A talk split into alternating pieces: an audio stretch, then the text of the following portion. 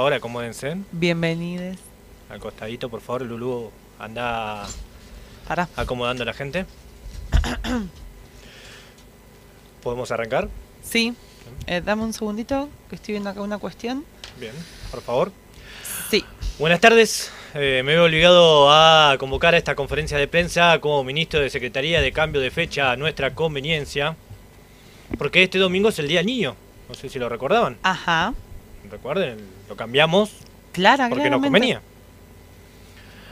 Los convoco a esta conferencia para desestimar las dudas y las estupideces de ustedes los periodistas. Es la única y última conferencia de prensa que voy a dar porque estoy harto. Asumí este puesto para que los calafateñes, calafateñas, calafateñes, calafateños, tengan una vida llena de fechas a su conveniencia. Ah, bien. Y hoy puedo decir que fue un éxito. Ustedes pueden ver en estas pantallas que tengo acá atrás mío que a la gente le chupa un huevo las fechas No. que en el mundo occidental o oriental o no sé de dónde. Mene frega. Y de que asumí como secretario de cambio de fecha a nuestro antojo, lo puede comprobar y lo pude potenciar. Vamos.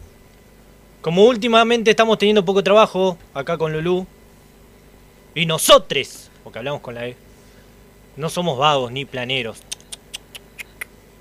Sumamos a nuestro compromiso con los vecinos el control del distanciamiento social. Y en este decreto que acabo de firmar yo, después lo, ¿se lo diste al intendente Lulú? Se- estaba esperando el ok. Ah. Después el intendente lo firmará. Pero nosotros hemos decidido aquí en la Secretaría. Si un objeto de valor se te cae en la vía pública y vos hiciste dos pasos y atrás tuyo viene otra persona, se lo queda la persona que más cerca esté del objeto, como si fuera la ley del tejo. Vía pública vale eh, calle y vereda. Exactamente. Bien. Así que a partir de ahora vamos a utilizar la ley del tejo. Por ejemplo, si vos vas con unos anteojos, se te caen en la vía pública, te diste cuenta dos metros y medio más adelante, pero atrás tuyo venía otra persona más cerca, automáticamente esos anteojos pasan a ser de la persona Que está que más, más cerca cerca. está. Bien. Y si pasaron 30 segundos y nadie se hizo cargo, ese objeto pasa a ser nuestro, Bien. de la Secretaría. Nosotros nos haremos cargo del elemento. Bien.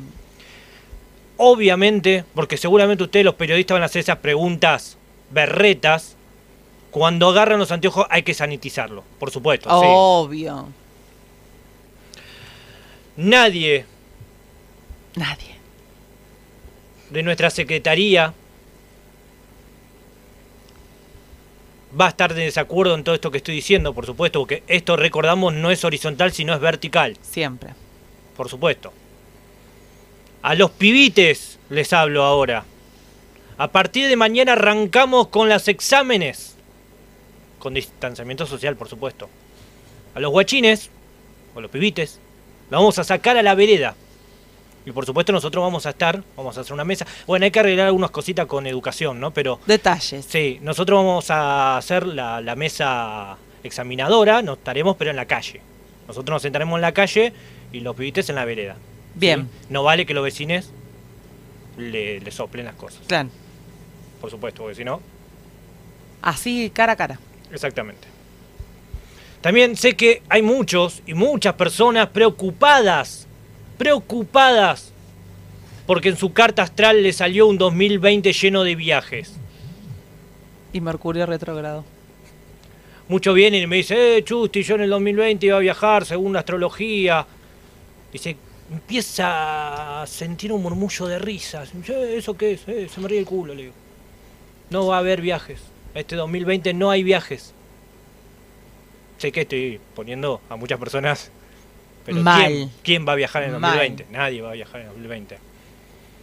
Si ustedes entran a nuestra página de internet ahora, lo pueden hacer a www.secretaría de fechas a nuestro antojo y conveniencia y más.gov.ar. Perfecto. ¿La- ¿Tomaron notas todos los Sí, sí, periodistas? sí. Porque si sucede, conviene. Sí. Verán consejos, muchos consejos que la Secretaría estuvimos craneando en estos últimos días, trabajando arduamente hasta altas horas de la noche. Muchas serías. Muchas, Muchas horas. Muchas horas. Como utilizar a los pibites como distanciamiento social. ¿Cómo sería? Por ejemplo, usted va a la verdulería, señora. Hola, ¿qué Usted, tal?